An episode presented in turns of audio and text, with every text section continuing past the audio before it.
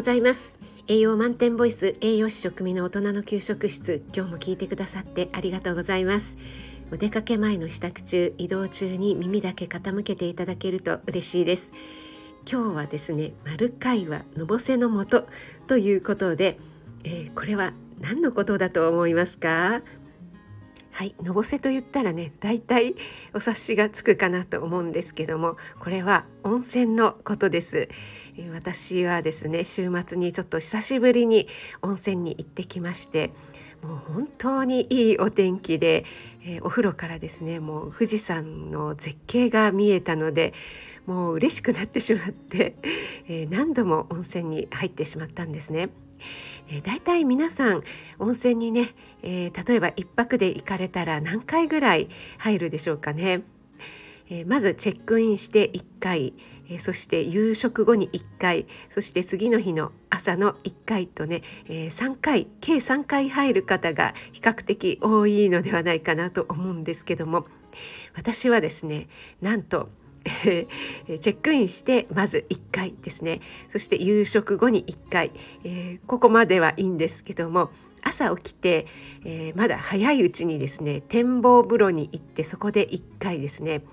そこから、えー、部屋の方に戻ってきて部屋にね温泉がついていたので部屋でまた1回入りまして、えー、さらに朝食を食べて少ししてから、えチェックアウトの後にもう1回入ったので計5回も入ってしまいました。ということでですね、えー、若干のぼせてしまいました。そんなにね大したことはなかったんですけどもやっぱり富士山を見ているとですねもうついつい景色が良くて長風呂になってしまいますね。普段ね家ではそんなに長風呂の方ではないんですけども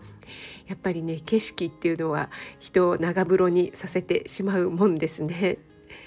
温泉のサイトでちょっと調べてみましたらのぼせっていうのはですねやっぱり長時間の入浴だったり熱いお湯に入ってることによって気分が悪くなったりして倒れてしまうこともあるということでですね、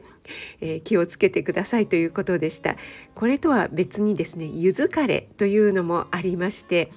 えー、湯あたりしたって思い込んでるのは実はこの柚子カレーっていう場合が多いということで1泊2日のね旅行なんかで起きるのはこの柚子カレーに当てはまりますということでですねやっぱり長湯をしたり何回も入るっていうのはね、えー、柚子枯れの原因にもなるので、えー、せいぜいね1泊2日の旅行だったら3回くらいにしておきましょうというふうに書いてありましたね。